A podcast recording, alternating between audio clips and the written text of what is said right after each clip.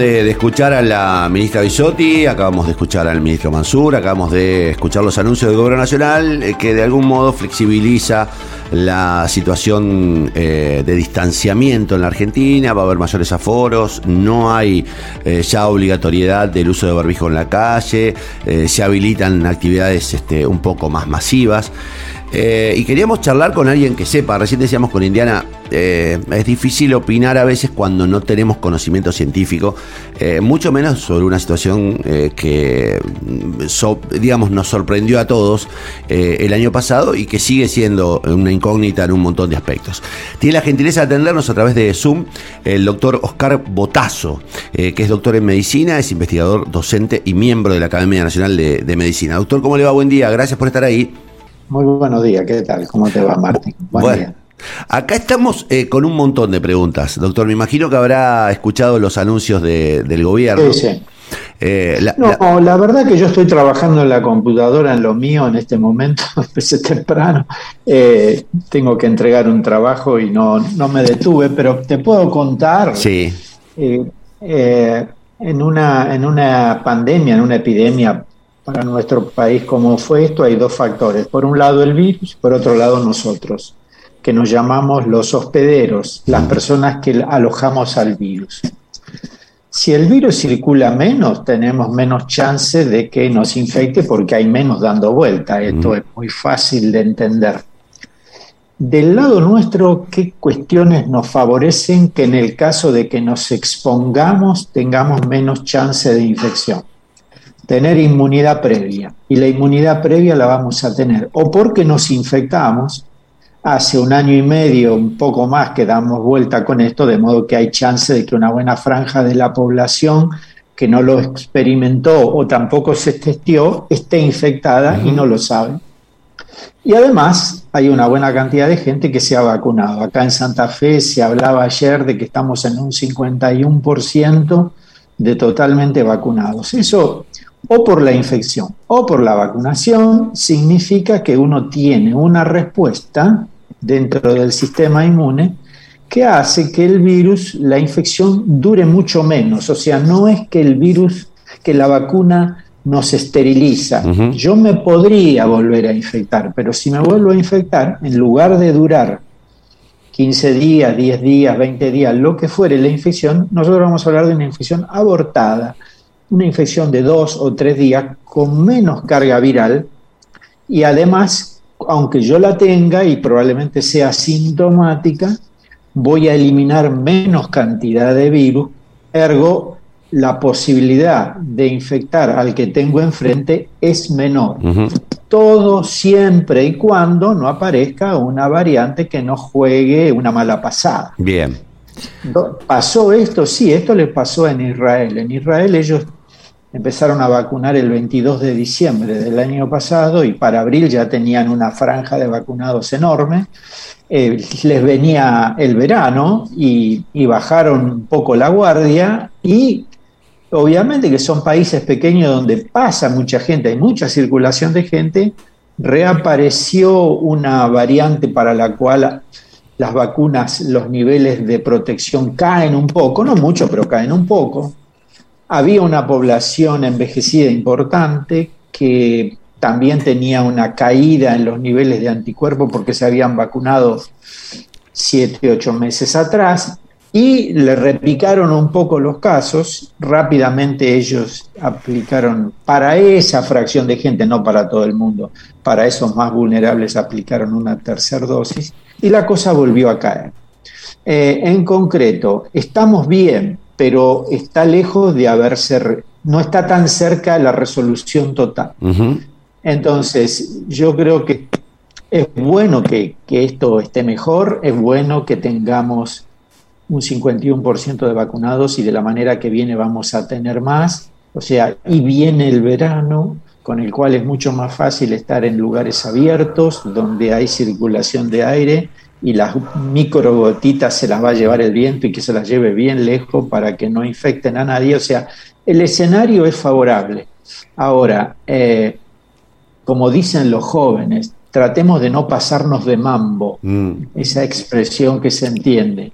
Eh, no, no, no un excesivo entusiasmo porque alguna variante puede dar vuelta, algún vulnerable vamos a encontrar, de modo que, como a mí me enseñaron una vez, este, la piel del oso se vende cuando uno está seguro que lo ha cazado. Sí, doctor, eh, sobre todo con lo que usted te está diciendo y, eh, bueno, repasando las, las medidas, eh, uno todavía le genera duda cuáles van a ser los controles para los extranjeros, a los que se los habilita a ingresar nuevamente al, al país, y también cómo, cómo va a ser el esquema de vacunación para los adolescentes, porque seguimos con esa posibilidad todavía demorada, ¿no? Llegan las vacunas Pfizer para vacunar a, la franja etaria de entre 12 y 17 años, que hasta el momento y con, con el panorama que tenemos parecen ser los más vulnerables ahora. No, porque al, usted al encontrar poblaciones que ya están o que se infectaron o están vacunados inmunes, van quedando los más susceptibles, que son los que aún no les pasó eso. De todo, o sea, ¿cuál es la... Para esta gente joven, cuando uno es joven, tiene chance de que todo le vaya mejor. Mm. Para los jóvenes le va a ir bien, si se infectan es muy, muy baja la proporción de gente que hace realmente enfermedad, pero lo que no quita es que aunque a uno le vaya bien, uno sea transmisor del virus.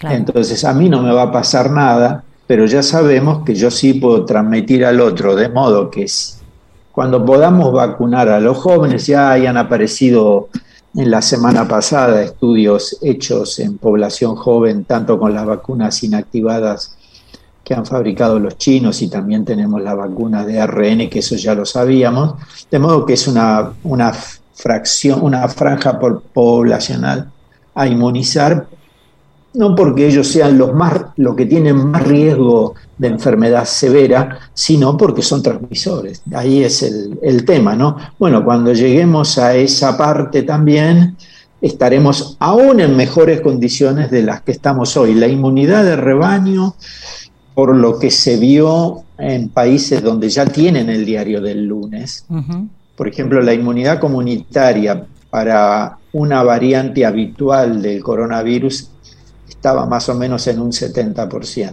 En algunos países donde circuló mucho la delta, la inmunidad colectiva se alcanza llegando al 80 o al, o al 90% de vacunados. Entonces, si nosotros no, no, le damos mucha ventaja a la variante Delta, es mucho mejor y nos va a ir bien. O sea, hay que usar un poquitito la materia gris y decir, bueno, esto es lo que tengo que hacer, tengo que aprovechar y sentirme bien de que ah, las cosas están en un buen camino, en una buena senda. Y como uno dice, este, si por esta huella ando bien, no busques el lugar donde hay barro porque te vas a empantanar. No, no vale la pena. Es un poco es un poco de sentido común. Doctor, eh, una pregunta que es clave y, que me imagino eh, debe ser incómoda porque hay, este, hay un montón de gente que está, un montón, digo, hay un sector de la población que se niega a vacunarse, que desconfía de la vacuna, que insiste con la inseguridad, la eventualidad de los, de los daños colaterales. Eh, eh, ¿Está de acuerdo con poner condición obligatoria la, digamos, la certificación de doble vacuna para ingresar a algunos lugares, para participar de algunas actividades? Eh, es odioso, no es simpático todo eso. Suena bastante antipático, coarta libertades, etcétera y etcétera. Ah, uno dice, cuando uno se quema con, la leche, ve la vaca y llora. Sí. Esto les pasó a otros países que hoy están imponiendo este tipo de cosas. Lo que hay que entender que en esta pandemia, o sea, si usted tuviese un brote de cólera, mm. el cólera se contrae por tomar agua o alimentos contaminados con el vacilo del cólera que está en, en, esa agua contaminada. De modo que uno evita esa agua o, o evita ensuciarse la mano o lo que fuere, y la cuestión se puede cortar, yo le diría, hasta casi de cuajo, si una medida muy drástica. Pero esto es aerógeno. Esto es aerógeno, o sea, no hay, no hay manera de con qué darle, a menos que uno ponga el barbijo, la, la, la, lámina de lo que fuere. Claro, en lo aerógeno hay dos maneras, o nos limitamos con algo en el medio o tratamos de ser más inmunes estando vacunados para tener una infección, como ya le dije, muy coartada. Bueno, en países donde hay que hacer una, una vuelta a una vida seminormal, si usted no hace eso, no puede disfrutar de lo que allí se dice. Y va a decir, no, pero a mí este, me están cercenando mi derecho, yo entiendo perfectamente todo eso, pero también entiendo que es una cuestión comunitaria, con lo cual uno invita a los negacionistas a que se vacunen, porque si vamos a hablar de riesgos en este mundo moderno en el que vivimos, yo le puedo asegurar que hay riesgos diarios en lo que tomamos y en lo que comemos y en cómo vivimos que son infinitamente superiores a los de la vacuna. Si queremos bajar riesgo, realmente hay que empezar por otro lugar. Nada, me... sí. No, con solo ver algunos hábitos alimenticios y dietéticos, uno dice, esto tiene un riesgo altísimo, o sea, esto sí que es alimentarse mal realmente. Y eso es un riesgo constante del mediodía y de la noche, del almuerzo y de la cena. O sea, si vamos a trabajar en serio, si estamos preocupados en serio, miremos todo y no sobredimensionemos algo que no lo es. Le digo más, en 1991 y 92 terminó el ensayo de la vacuna de fiebre hemorrágica argentina, una vacuna de virus vivos, atenuados pero vivos, hechos en un instituto de las Fuerzas Armadas de Estados Unidos. Lo traigo 30 años después. Hoy esa vacuna, con todo lo que circula en las redes, no se podría aplicar. Claro. Sí, gente que se opone, se opone a vacunarse eh, y te da sus argumentos mientras está fumando un cigarrillo. Entonces, en aquel momento la gente se lo, se lo aplicó y, y la fiebre hemorrágica pasó a la historia. Hoy yo le a mí me van a poner una vacuna del virus vivo atenuado que la han hecho en un país donde tienen la Fuerza Armada, etcétera, etcétera. Yo no me la pongo. O sea, eh. estamos sobredimensionando, estamos mirando con la lupa insectos que son moscas. Claro, con la lupa es un monstruo, pero es una mosca. Claro, eh, de todas maneras digo, eh, a esta altura no cabe en dudas que la vacunación ha, dado efectos, ¿no? Ha resultado sumamente efectiva. Yo no tengo el porcentaje, pero hablábamos con mi compañera hace un rato de que el nivel de internación no solo que es bajo, sino que quienes están internados en su mayoría son personas que no, están vacunadas. Digo, eso demuestra, ¿qué más hace falta para demostrar que, que es la vacuna el camino, no?